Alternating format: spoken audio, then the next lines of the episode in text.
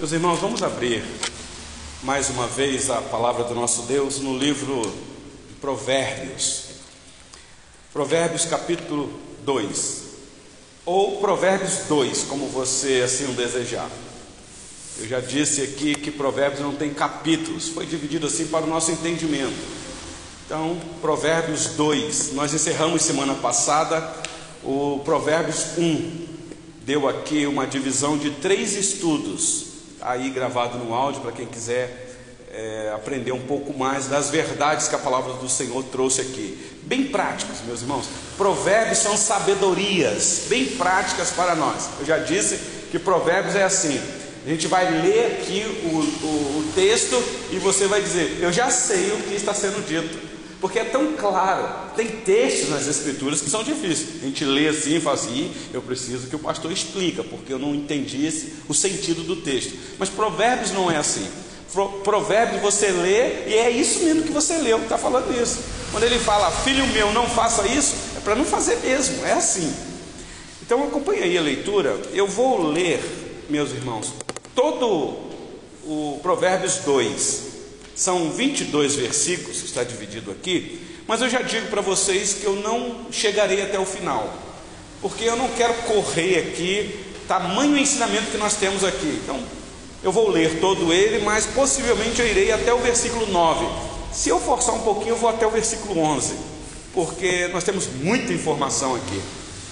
Então acompanhe aí na sua Bíblia, por gentileza. Eu, eu, vocês sabem que estudo bíblico, nós estamos aqui para aprender junto. Então o pastor já analisou o texto, já está na frente de vocês na questão do que vai ser tratado aqui, mas isso não significa que vocês não possam perguntar ou dar uma sugestão, ainda que nós estamos gravando, mas você pode falar, se aumenta o tom da voz aí, alguma dúvida, eh, você pode perguntar, se soubermos, nós iremos responder. Ou se você quiser acrescentar alguma coisa que o pastor não conseguiu ver, Pode acontecer, se você está analisando, pensando aí, você, pastor, mas isso também corrobora com isso que o senhor está falando. Você pode ajudar também, sem problema nenhum, tá bom? Então acompanhe aí, por gentileza, a leitura do texto que eu mesmo irei fazer. O título que o tradutor colocou para nós aí é A Excelência da Sabedoria. Mas aqui vai ser os pais falando para o filho, mas os pais irão apontar para uma excelência que há na sabedoria. Diz assim a palavra do nosso Deus: Filho meu, se aceitares as minhas palavras e esconderes contigo os meus mandamentos, para fazeres atento à sabedoria o teu ouvido, e para inclinares o coração ao entendimento, e se clamares por inteligência e por entendimento alçares a voz, se buscares a sabedoria como a prata e como a tesouros escondidos à procura, a, procura, a procurares, então entenderás o temor do Senhor e acharás o conhecimento de Deus. Porque o Senhor dá sabedoria e da sua boca vem a inteligência e o entendimento. Se reserva a é, ele reserva a verdadeira sabedoria para os retos, é escudo para os que caminham na sinceridade, guarda as veredas do juízo e conserva o caminho dos seus santos. Então, entenderás juízo, justiça, juízo e equidade, todas as boas veredas. Porquanto a sabedoria entrará no teu coração, e o conhecimento será agradável à tua alma o bom siso te guardará e a inteligência te conservará, para te livrar do caminho do, do mal e do homem que diz coisas perversas, dos que deixam as veredas da retidão para andares pelos caminhos das trevas, que se alegram de fazer o mal, folgam com as perversidades dos maus, seguem veredas tortuosas e se desviam dos seus caminhos para te livrar da mulher adúltera, da estranha, que lisonjeia com palavras, a qual deixa o amigo da sua mocidade e se esquece da aliança do seu Deus, porque a sua casa se inclina para a morte e as suas veredas para o reino das sombras da morte, Todos os que se dirigem a essa mulher não voltarão e não atinarão com as veredas da vida. Assim andarás pelo caminho dos homens de bem e guardarás as veredas dos justos, porque os retos habitarão a terra e os íntegros permanecerão nela, mas os perversos serão eliminados da terra e os aleivosos serão dela desarraigados. Até aqui a leitura da palavra do Senhor. É aquilo que eu disse. Tem leitura que a gente faz, você fala assim, pastor, eu já entendi. Eu sei que existe um perigo aqui neste mundo que o sábio está nos avisando. Muito bem. Eu disse lá no grupo da igreja que hoje nós iríamos falar sobre a difícil tarefa dos pais no trabalho de instrução e discipulado na vida dos filhos. E aí você pode pensar assim: ah, pastor, mas eu não tenho filho. Ou você pode pensar assim: não, mas eu nem namorando eu estou. Pois bem, então eis aí uma oportunidade de você aprender para poder ajudar quem, quem é pai, quem é mãe, para poder aconselhar. Eis aí o momento de você aprender isso. Ou eis aí uma grande oportunidade de você aprender e guardar no coração, porque amanhã, se Deus permitir, você vai casar e vai ter filho. e aí então a palavra estará lá, estará lá no teu coração para te ajudar. E hoje nós, sejam bem-vindos, meus irmãos. Ficamos felizes por alguns pais que estão conosco e trouxeram os filhos. Então é, é importante o filho ouvir. Eu desafiei aqui a nossa irmã Ana antes de começar o estudo aqui, dela prestar bastante atenção, não dormir, porque depois ela vai falar com a mãe dela em uma frase o que foi o assunto hoje. Olha o desafio que eu dei para a Nina. Quantos anos, Ana? Quanto? Sete anos. Pensa nisso. E o sete, o sete nós entendemos que é o número da perfeição. Então você está numa idade excelente, Ana, para prestar atenção aí e depois tirar uma frase que você aprendeu sobre o assunto hoje. Então, meus irmãos, o assunto vai ser esse: que tarefa difícil é para os pais ensinar os filhos no caminho do Senhor? Que tarefa difícil. Nós temos relato de vários pais que aconselharam seus filhos, ensinaram ele, mas que num dado momento o filho não quis saber do que o pai disse. Achou que o pai era retrógrada, quadrado, antiquadro, velho, e aí tomaram decisões por si só, e não são poucos filhos que quebraram a cara, que permearam caminhos que conduziu à destruição. Nós sabemos disso, é a realidade que está por aí. Então, eis aí uma oportunidade dos filhos darem ouvido aos seus pais. E pais, você saber que existe uma tarefa honrosa de instruir e discipular o teu filho no caminho do Senhor. Provérbios 2, meus irmãos. Aqui, para quem tem acompanhado o estudo, vai ver que é mais um apelo de um pai, de um pai sábio, de um pai que tem uma visão clara do que é a vida, um pai experiente, um pai que possivelmente já trilhou nos caminhos que ele está dizendo para o filho não trilhar.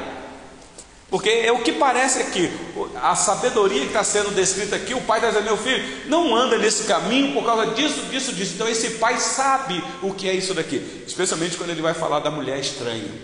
Ele fala com tanta propriedade, ele fala com tanta intimidade, como que quase dizendo assim, meu filho, não, não cai nessa não, porque papai caiu.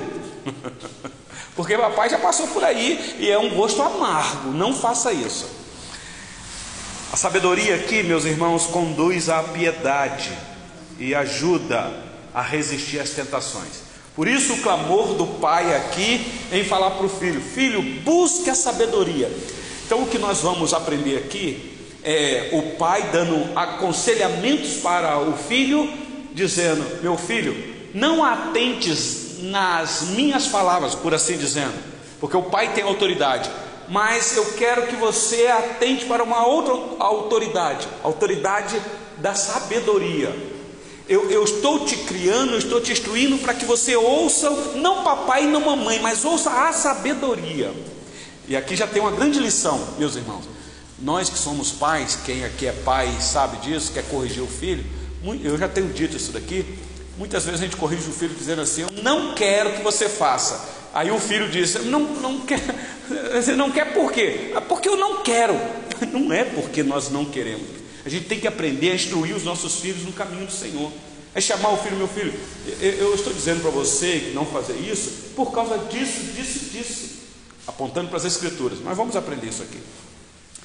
Então, eu, como eu disse aqui, eu vou tentar ir até o versículo 9 com vocês, porque nós vamos ver claramente aqui o pai dizendo: Filho, busque a sabedoria, busque a sabedoria, porque ela está disponível, ela está à disposição, ela vai te livrar do caminho mal, ela vai te dar prudência, você vai viver piedosamente, e as tentações, quando vierem, você terá forças para resistir, porque caso contrário, você vai sucumbir às tentações. Vamos ler comigo aí, por gentileza, o versículo 1. Ele já começa assim: Filho meu. Vocês vão perceber que do capítulo 1 ao capítulo 9 tem essa tônica. É a primeira divisão do livro. É os pais falando para os filhos. Mas também nós vamos ver dentro desse bloco da primeira divisão, que é do capítulo 1 ao capítulo 9, um outro personagem que é a sabedoria. Então aqui está junto, está o pai falando e apontando para a sabedoria. Vocês lembram que nós encerramos semana passada a sabedoria falando. Ela não fala doce como o pai está falando aqui, não. A sabedoria grita na rua. O tom dela é um tom mais forte.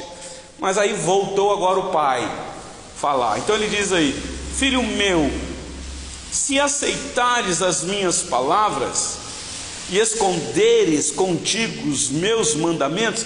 Então preste atenção, porque ele aqui é uma autoridade.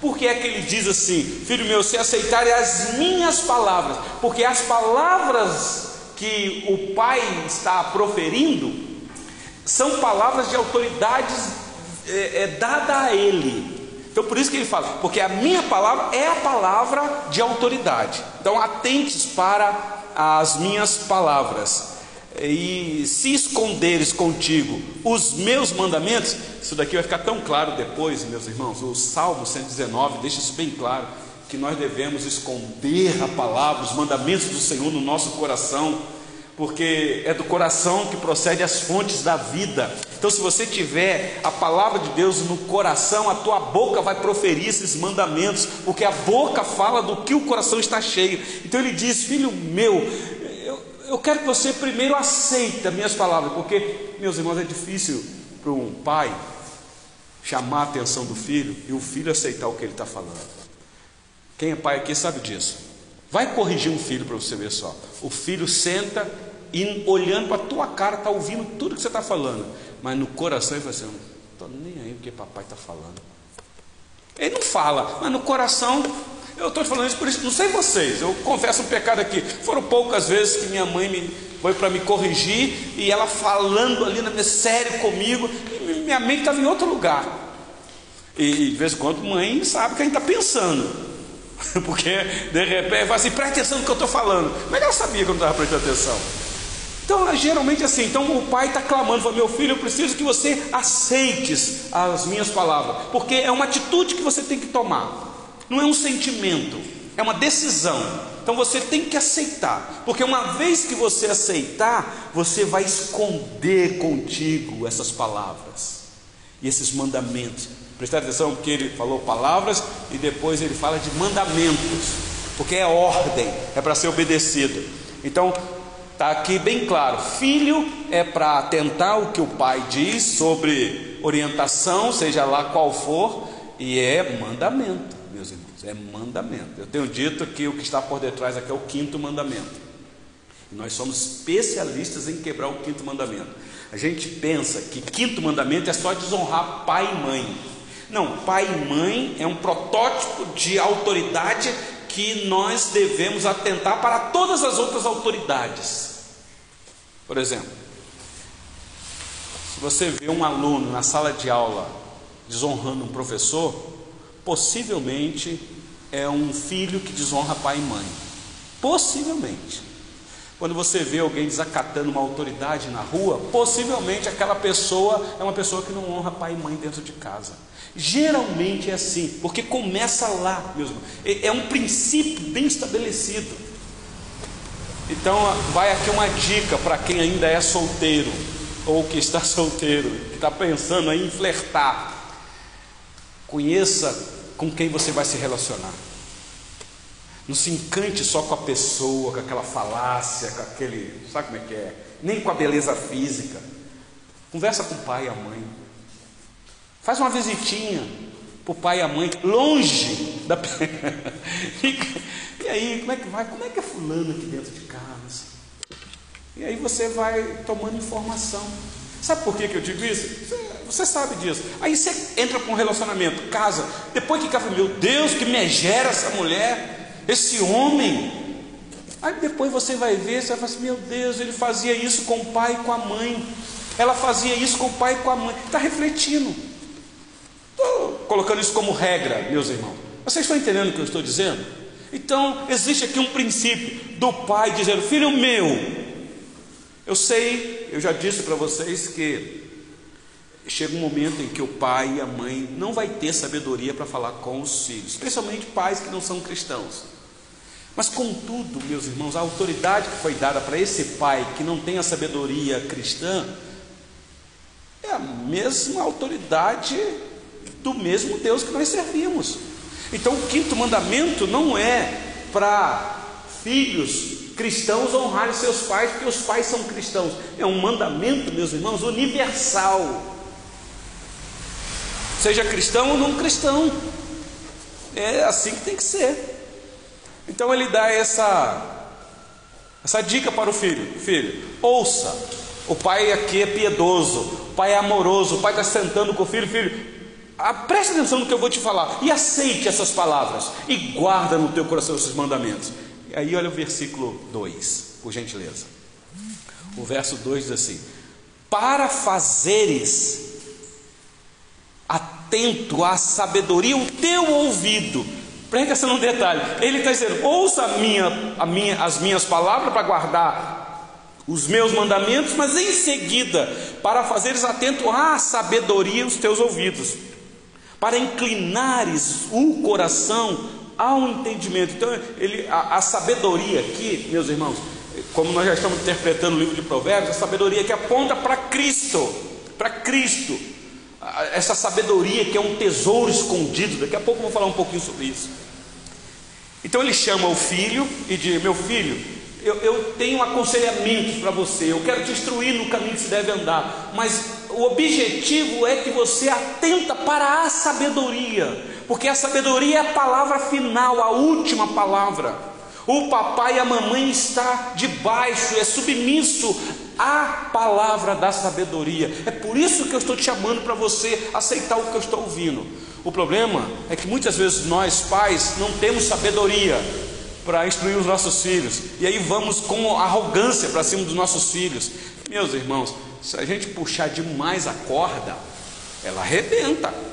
E uma vez que arrebentou, já era. Por isso é que tem muitos pais que perdem os seus filhos, porque não dá, lhe falta sabedoria. Então, eis aí o momento, meus irmãos, de aprendermos a instruir os nossos filhos. Então, quando for instruir a menina no caminho que se deve andar, não é porque papai quer, é porque existe uma outra autoridade. Eu quero que você atente para a sabedoria, sempre assim, meus irmãos, apontando para Cristo. Faça isso com teu filho ou com tua filha para você ver. Ah, Provérbios 22, 17 diz assim: olha aí, lá na frente, 22, 17. Olha o que o sábio diz aí. Alguém leia, por gentileza? Provérbios 22, 17.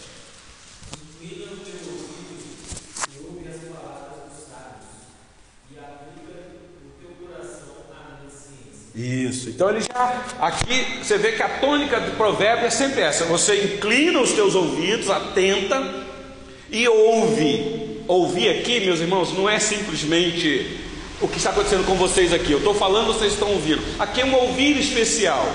É um ouvir que desce para o coração, não é igual aquele filho, igual eu já tive essa atitude, que a mãe está falando, está falando, mas eu não estou nem aí, não estou dando ouvido. Entra aqui e sai aqui. Aqui é diferente, aqui é um ouvir que desce para o coração. as palavras dos sábios e aplica o coração ao meu conhecimento. Então, é ouvir e aplicar. O que é isso que significa? Que o resultado do que você ouviu vai vai vai resultar em atitudes. Você vai viver dessa maneira. A sua vida mudou. Meus irmãos, não foi assim que aconteceu com a gente gente que andava no vale da sombra da morte, mortos dos nossos delitos e pecados, de repente alguém pregou o Evangelho para nós, essa graça entrou no nosso ouvido, desceu para o nosso coração e agora mudou o nosso jeito de ver o mundo. Bom, pelo menos comigo foi assim. Então, se eu mentia ou vivia mentindo, agora eu não posso mais viver mentindo. Se eu vivia defraudando meu irmão, agora eu não posso mais viver defraudando eu falava mal do meu irmão, agora eu não posso mais falar. Então agora eu vou aplicar aquilo que eu ouvi, porque desceu para o meu coração. Vocês já ouviram, o relato de um pastor pregando sobre o jovem que eh, eh, foi, per, foi condenado, morreu, foi para o inferno, mas ele como é que diz lá? Ele, ele, foi condenado ao inferno porque ele faltou 30 centímetros para a salvação. 30 centímetros para a salvação? Puxa vida, eu tentei buscar saber o que é que ele estava falando.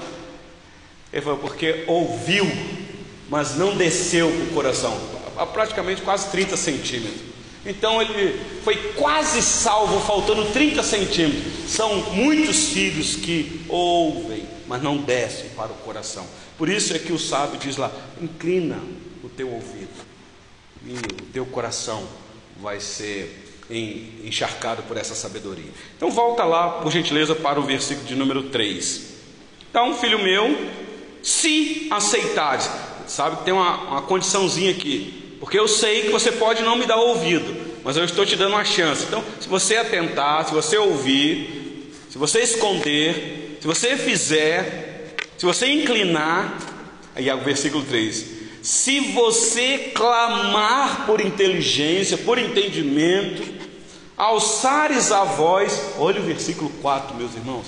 Se buscares a sabedoria, prestar, aí ele de novo volta. Eu estou te aconselhando porque há uma sabedoria e você vai ter que buscar esta sabedoria. E buscar aqui, meus irmãos, é uma atitude daqueles que buscam prata e ouro escondido. Não é isso que diz aí no versículo 3, 4: Se buscares a sabedoria como a prata e como a tesouros escondidos a procurares. É porque a gente aqui não está influenciado por isso. Se eu tivesse aqui no auditório aqueles rapazes da, daquele programa lá, é, é, é, como é que eu disse do programa aqui? A febre do ouro, eles iriam entender isso daqui. Fala, pera lá, está mandando buscar sabedoria como busca o ouro? Eu sei como que busca ouro porque eu sou um minerador. Eu sei o custo que tem isso, eu sei o planejamento que tem tudo isso, eu sei o análise que tem que se fazer para saber em qual leito do rio, em qual parte do rio está o ouro. Eu sei o que é isso. Então agora essa atitude minha é para buscar a sabedoria? É, é assim. Você tem que ter diligência, esforço, estratégia. Vou usar um termo humano aqui. Vocês lembram que eu li aqui com vocês Jó 28? Por que é que eu li Jó 28, de 1 a 11? Porque tem aquela descrição lá do homem que vai buscar o tesouro na terra. Depois leiam lá de novo. Mas olha só o que diz Jó 3, versículo 20 e 21. Abre lá por gentileza. Jó 3.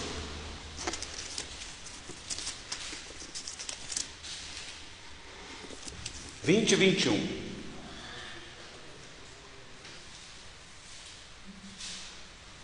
Depois vocês leiam todo o capítulo 3 de Jó, para vocês entenderem com mais, com mais detalhes o que está sendo dito aqui. Mas Jó 3, 20 e 21 diz assim: Porque se concede luz ao miserável e vida aos amargurados de ânimo, que esperam a morte e ela não vem eles cavam e, prof... e eles cavam em procura dela mais do que tesouros ocultos. Texto duro isso aqui. Então é uma pergunta para a gente pensar. Esses miseráveis, esses amargurados, eles esperam a morte. Quem conhece o livro de Jó sabe o que é que Jó passou, sabe disso. Não foram poucas vezes que Jó pediu a morte. A gente conhece Jó, meus irmãos, como exemplo de sabedoria. Mas se você der uma lidinha no livro de Jó, você vai ver que Jó teve, não teve, é, de sabedoria não, de paciência. Jó não teve muita paciência não. Jó chegou ao ponto de amaldiçoar o dia que nasceu. Jó chegou ao ponto de dizer para Deus: por que o Senhor não secou o peito da minha mãe para não deixar ter leite? Porque aí eu ia ficar desnutrido, desnutrido e ia morrer. Olha o que ele diz aqui. Mas volta para Provérbios, que tem um texto aqui de Provérbios, Provérbios 3. Agora em Provérbios, Provérbios 3, versículo 13. Então vamos chegar lá, se Deus nos permitir. Provérbios 3, 13 diz assim: Feliz o homem que acha sabedoria. Preste atenção no detalhe. E o homem que adquire conhecimento porque melhor é o lucro que ela dá do que o da prata, e melhor a sua renda do que o ouro mais fino. Aí o versículo 15 diz assim: Mais preciosa é do que pérolas, e tudo que pode desejar não é comparável a ela. A ela quem? A uma mulher. A sabedoria está no feminino que lá no capítulo 31 vai dizer que é uma mulher virtuosa. Quem achará? Meus irmãos, aquela mulher que é guerreira, que é batalhadora, aquela mulher que traz rendimento para dentro de casa, que coloca o seu marido em estima. Quem é aquela mulher? Meus irmãos, aquela mulher, já disse em outras vezes e repito, não é gente. aquela mulher é uma sabedoria que o valor dela excede os finas joias, é muito preciosa. Olha o que diz aqui: Feliz o homem que acha a sabedoria. Por isso é que o Provérbio 31, 10 diz assim: Mulher virtuosa, quem achará? Mas quem acha, achou a sabedoria.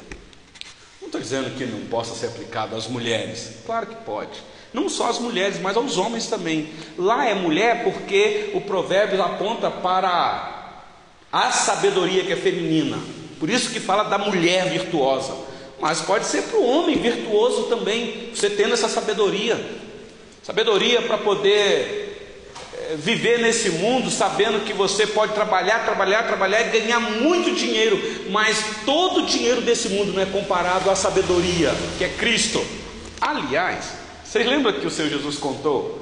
Vocês foi uma parábola? Quer ver? Mateus capítulo 13. Abre por gentileza aí. Mateus 13.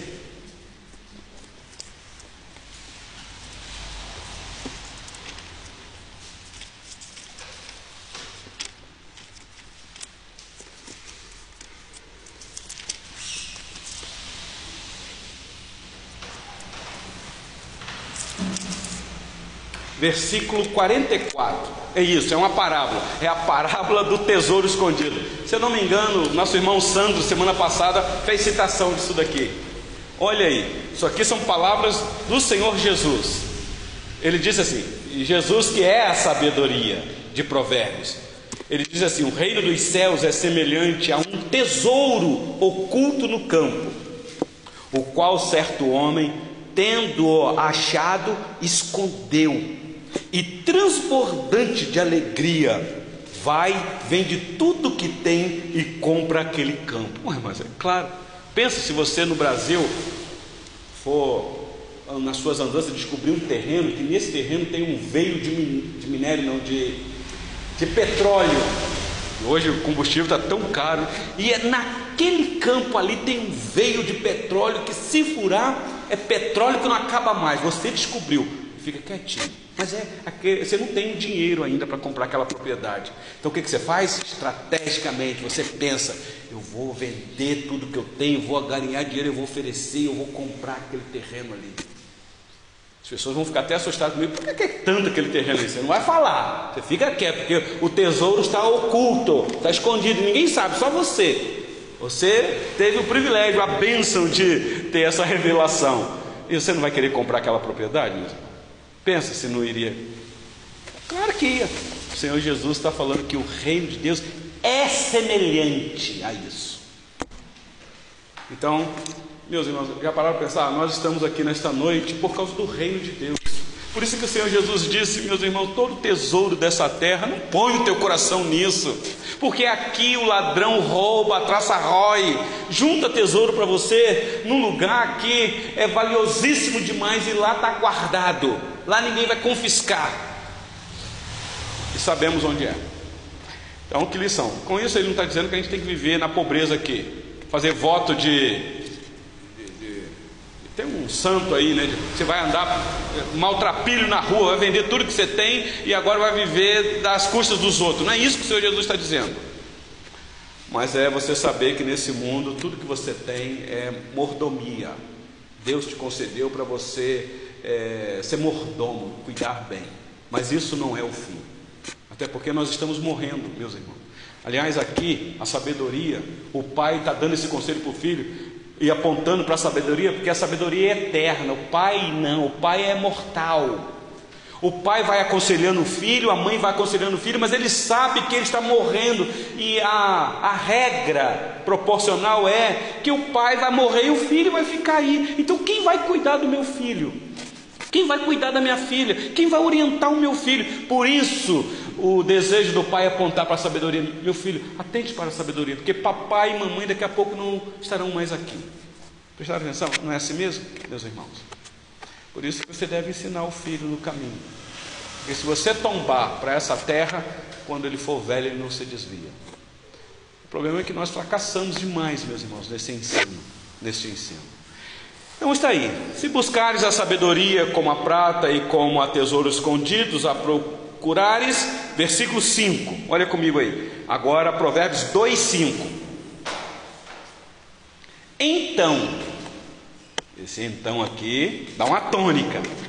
Então entenderás o temor do Senhor. Ah, aqui ele tocou num ponto importantíssimo.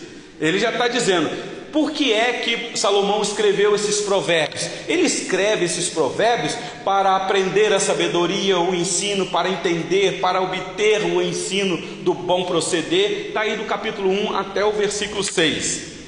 Mas aí no 7, de 1, 7, ele diz assim: tudo isso, porque o temor do Senhor é o princípio do saber. Temor que é você fugir das coisas do mal. E agora ele toca aqui de novo e fala: Meu filho, faça isso, faça isso, faça isso, apontando para a sabedoria, porque então, meu filho, tu entenderás o temor do Senhor, porque você ainda não entende. Você pensa que entende, e nós somos assim até hoje, meus irmãos. Às vezes nós pensamos que sabemos o que é o temor do Senhor, e quantas vezes a gente desobedece os mandamentos do Senhor.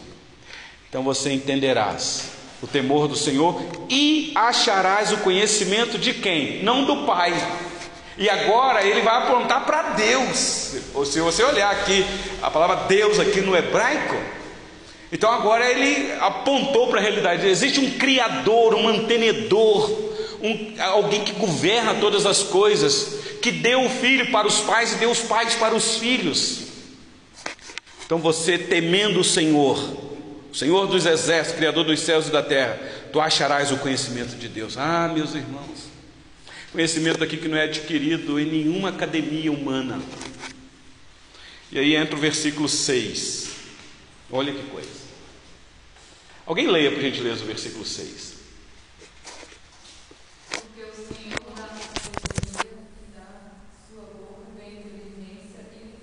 Ele tocou num ponto aqui, porque você sabe quem é que está escrevendo aqui, Provérbio Salomão. Salomão sabe disso daqui. Quando o pai dele morre, ele assume o trono, ele faz uma oração, porque ele sabe que Deus dá sabedoria livremente para quem pede. É só pedir, meus irmãos. É coisa tão simples. Você não precisa fazer um esforço para ter sabedoria da parte de Deus. É simplesmente confiar e orar. Não foi isso que ele fez? Ele pede sabedoria para governar a nação. E quer ver o que é que o Senhor faz com ele? Eu já li outras vezes, mas eu quero ler de novo para vocês. Primeiro livro dos Reis, capítulo 3. Se você tiver uma caneta, você marca esse versículo aí. Primeiro livro dos Reis, capítulo 3. Aí você deve falar assim: ah, não, Deus não faz mais isso aqui com ninguém, não. Ué, então Tiago está nos enganando. Porque Tiago diz: ó, se tem alguém com falta de sabedoria, peça a Deus. Olha só, 1 Reis 3. Por isso, meus irmãos, que na hora da dificuldade a gente tem que pedir sabedoria a Deus para tomar as decisões. Senão a gente vai tomar decisão baseada na nossa vontade, no nosso coração, nas circunstâncias. E tudo isso passa, tudo isso passa. Mas a sabedoria é eterna. Olha comigo aí o versículo de número 3. Não, 9, 9. Primeiro livro dos Reis, versículo 9. Aqui está a oração do sábio, do rei. Ele diz assim: ó, dá, pois, ao teu servo coração compreensível, compreensivo, para julgar o teu povo, para que prudentemente discerna entre o bem e o mal. Pois quem poderia julgar a esse grande povo? Então ele está orando, pedindo compreensão. Fala, Senhor, é uma oração humilde. Ele está reconhecendo: Senhor, eu não tenho sabedoria como meu pai. Meu pai foi um homem muito sábio, um rei por excelência, mas eu preciso da ajuda do Senhor. Me ajuda nesse momento. É a oração dele. Agora, pasmem vocês o que Deus fez. Olha o versículo 12. Aqui é a resposta de Deus. Senhor Deus dizendo assim para ele: Eis que faço segundo as tuas palavras. Olha que coisa. O que é que Deus, o Senhor Deus fez com ele? Dou-te coração sábio e inteligente, de maneira que antes de ti não houve teu igual, nem depois de ti o haverá. Ele pediu aqui, da parte de Deus, auxílio para poder governar o povo, Senhor Deus dá sabedoria inigualável para Salomão, superior de Davi, porque Davi foi um homem segundo o coração de Deus. Mas aqui o Senhor Deus está dizendo: eu, tô, eu vou te dar um coração sábio inteligente, de maneira que antes não teve ninguém, nem seu pai, e depois não haverá. Então pensa, depois de Salomão, um homem mais sábio que pisou essa terra. Ah, o Senhor Jesus, obviamente, é, ele é a encarnação da sabedoria. Por quê? Porque depois de Salomão não houve mais ninguém. Ah, pastor, mas e o homem que inventou? Fala uma invenção aí fantástica. O celular, a luz, fez o avião, nem chega perto da sabedoria que Deus deu para Salomão. Ainda que Salomão não inventou o celular, nem a luz, nem o avião. A gente não tem ideia que sabedoria era aquela, meus irmãos. Não teve ninguém mais, a não ser Cristo, que é o nosso tesouro escondido, que está oculto aos olhos do mundo, que a gente, nele tem que cavar, cavar, cavar, cavar, porque nele tem a sabedoria verdadeira, ele é a sabedoria de Deus. Volta lá os seus olhos para Provérbios 2, versículo 7. Eu disse que vou até o 9, está vendo? Porque o tempo vai embora. Está aí, versículo 7. Provérbios 2, 7. Ele reserva a verdadeira sabedoria para os retos, é escudo para os que caminham na sinceridade.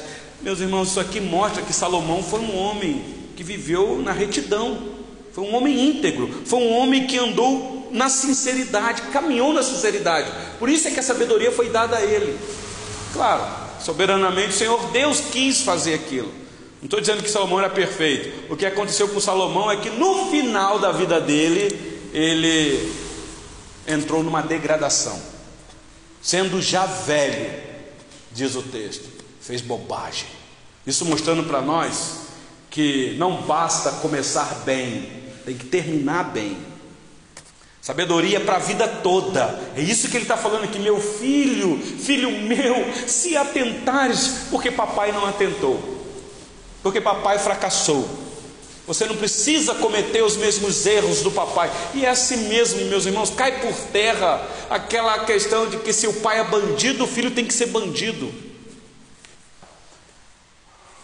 E não há problema nenhum do pai que era bandido quando se converter e sentar com o filho e falar assim: Olha, meu filho, papai era bandido, fazia isso, isso e isso, mas não é para você fazer, porque esse aqui é um caminho que vai te levar à morte.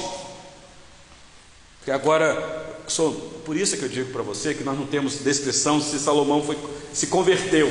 Ó, digo, se arrependeu do mal, se foi salvo, porque fica essas perguntas, né? Pastor, Salomão foi salvo? Eu não sei, não sei. Quero crer que foi. Ele se arrependeu? Meus irmãos, eu creio que sim. Eu creio que sim. Só ler os provérbios. É só ler Eclesiastes. Mas eu não posso afirmar. Nós não temos isso na Bíblia. Talvez está escrito no livro do rei Salomão, na história dele, que tem um livro só dele, mas nós não sabemos onde está esse livro. Nós temos o livro dos reis, estão aqui, Davi, e conta um pouquinho dele, mas tem um livro só dele, que deve ter a narrativa da, do que aconteceu no finalzinho da vida dele, sem a morte, obviamente. Mostra sim ou não se ele se arrependeu do mal que ele cometeu, porque o fim dele é trágico. O que vem na Bíblia, mesmo me leva a crer que Salomão não é exemplo, não. Então, mamãe, professora de escola dominical, cuidado quando você botar musiquinha dizendo para as crianças imitar Salomão, imitar Davi. Eu sei o que isso quer dizer. Tem exemplos bons de Davi para serem imitados de Salomão também, mas esses homens não são exemplos. Está aqui na Bíblia para dizer: existe uma outra sabedoria, que essa nós devemos seguir. E para finalizar aqui, meus irmãos, versículo 8 e 9. Depois eu vou fazer uma aplicação para nós aqui. Olha que coisa interessante o versículo 8, diz Provérbios 2: Guarda as veredas do juízo e conserva o caminho dos seus santos. Falando que o Senhor faz isso, Ele guarda as veredas do juízo. Vocês lembram o Salmo 1, versículo 6? O que é que diz lá? Não lembra de não? Então vamos ler, é melhor, né? Olha só, Salmo 1. Abre a sua Bíblia aí. É o salmo que aponta a realidade do justo e do ímpio. Olha só, versículo 6. Salmo 1, 6. Pois o Senhor conhece o caminho dos justos, mas o caminho dos ímpios perecerá.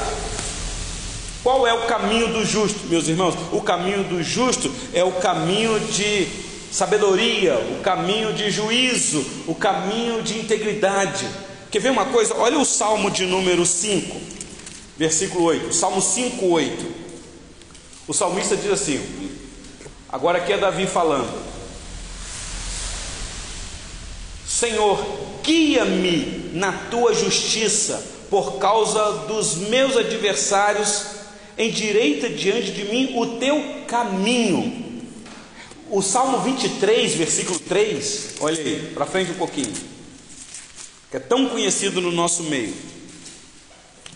Salmo 23, 3: Refrigera-me a alma, guia-me pelas veredas da justiça, por amor ao teu nome. Salmo 25, versículo de número 9, diz assim: Guia os humildes na justiça e ensina aos mansos o teu caminho.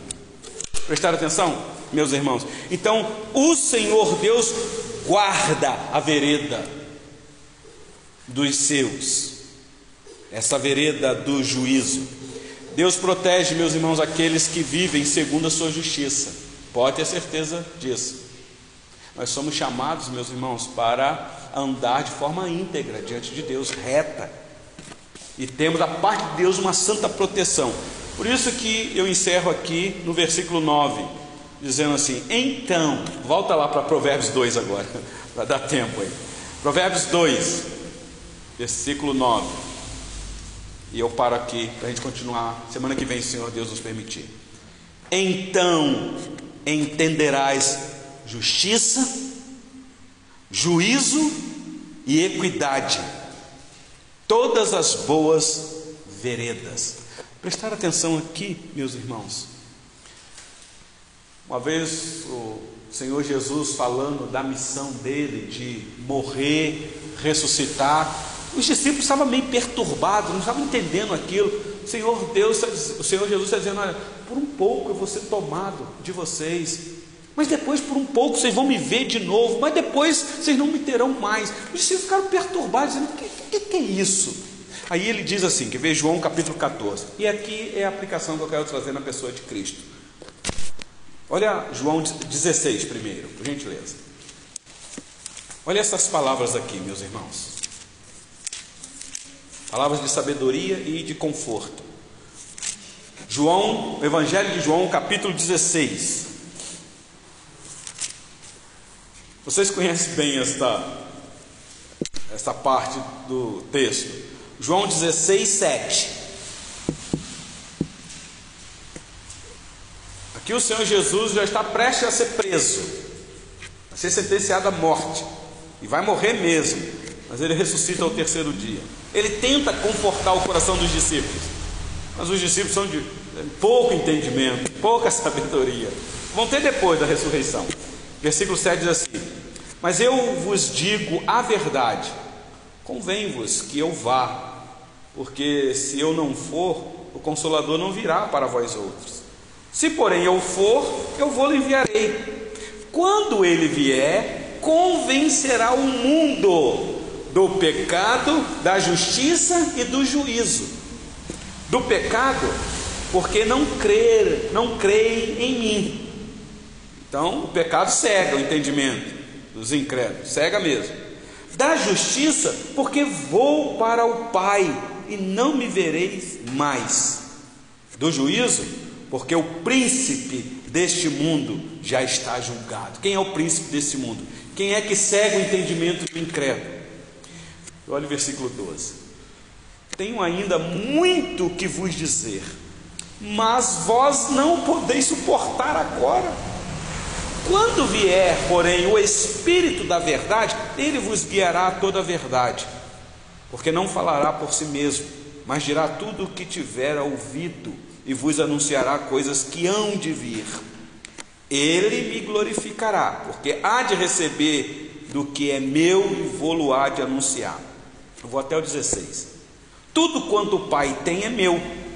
Por isso é que vos disse que há de receber do que é meu e há de anunciar. Agora ele vai complicar um pouquinho para os discípulos. Olha o versículo 16.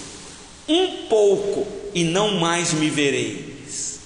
Outra vez, um pouco e ver-me-eis. É um trocadilho aqui. Ele está dizendo: já está prestes a ser preso e morto. Então, por um pouco, vocês não vão me ver mais. Mas, outra vez um pouco, e vocês vão me ver. Embaralhou a cabeça dos meninos. Eu falei, o que isso? Aí Judas ousa em questionar: o que, que o senhor falou com isso? Claro que ele está falando da morte dele e da, da ressurreição dele. Claro, porque foi isso que aconteceu. Ele morre e por um pouco tempo eles ficaram sem ver o Senhor Jesus, mas de repente eles estão reunidos naquela casa lá, assustados. O Senhor Jesus atravessa a parede, a porta, de né, maneira assustadora, e diz: Pai seja convosco. Eles ficam assim. Eu, se eu tivesse lá, eu ficava parado, falando. Ah, tanto é, meus irmãos, que a incredulidade era imensa no coração deles. Naquele, aqui, se você quer ver, deixa eu te mostrar. É, é, na verdade, quem não, quem não estava lá naquela hora que o Senhor Jesus apareceu foi Tomé. Os, eles viram o Senhor Jesus, possivelmente tocou no Senhor Jesus, conversou com o Senhor Jesus, mas Tomé não estava. Depois Tomé chega, o Senhor Jesus não está na casa, e os apóstolos falam: Tomé, o Mestre ressuscitou, ele está vivo, ele veio aqui, ele apareceu no nosso meio. Até agora nós estamos atônicos. Está isso no texto? Estou parafraseando. Qual foi a atitude de Tomé, meus irmãos? Incredulidade, falta de conhecimento, falta de sabedoria. Meus irmãos, qual é a aplicação que nós podemos tirar aqui, meus irmãos, nesse texto? Claro que aqui é tão simples para nós, tão simples, não tem nada de complicado aqui. Você está em João ainda? Olha agora capítulo 14. Você lembra que o pai está falando o tempo todo com o filho: Filho, atentes para as minhas palavras e guardes o meu mandamento, porque isso vai trazer vida para você. Olha o que o Senhor Jesus disse aqui, João 14, versículo 15.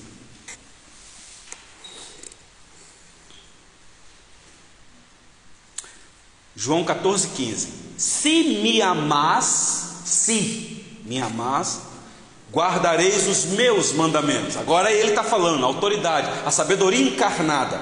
Versículo 21 de João 14.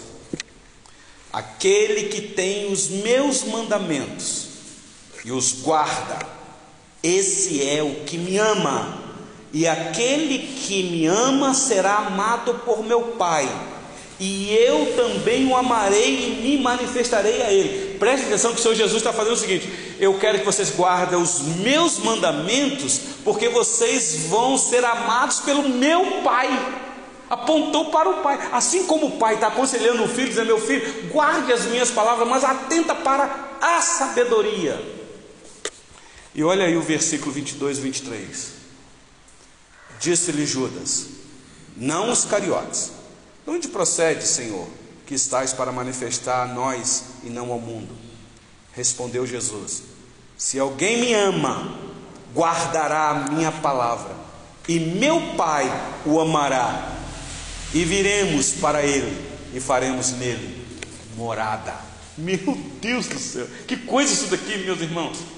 Então me parece que o livro de Provérbios está dizendo, quando os pais falam para os filhos, atente para os meus mandamentos, mas para você receber da sabedoria a bênção. Porque é a sabedoria que vai vir sobre você, que vai te dar instrução, que vai te dar conhecimento, vai te ajudar a vencer as tentações, porque são muitas nesse mundo. E talvez aqui para o jovem, que a mulher sedutora está andando por aí para seduzir, e o jovem boca aberta não atenta para isso e cai, porque acha que aquilo é prazer para ele. Ele está se banqueteando nisso, achando que aquilo é prazer último para a vida dele. E o Senhor Jesus agora está dizendo: Olha, se alguém me ama, guardará a minha palavra, e meu Pai o amará. Meu Deus, ser amado aqui, meus irmãos, é a maior necessidade nossa. A gente sente necessidade de ser amado pelo nosso cônjuge, a gente sente necessidade de ser amado pelos pais, a gente sente a necessidade de ser amado pelo pastor, pela liderança da igreja. Meus irmãos, mas a nossa maior necessidade de amor é por Deus, ou de Deus. Pensa ser amado por Deus.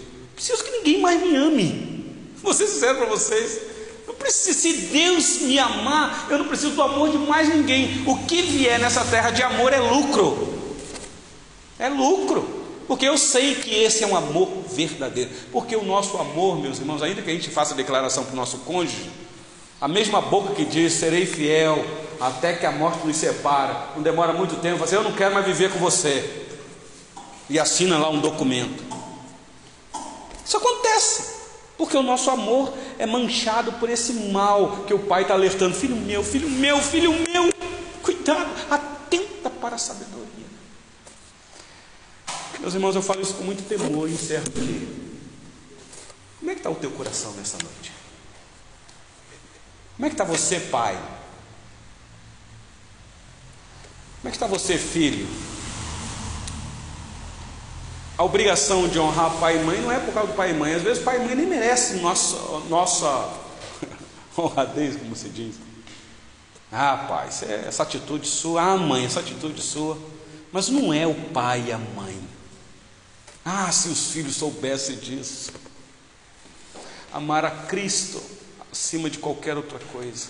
A coisa muda, os lares mudam, como nós cantamos aqui, será um lar doce, lar de amor.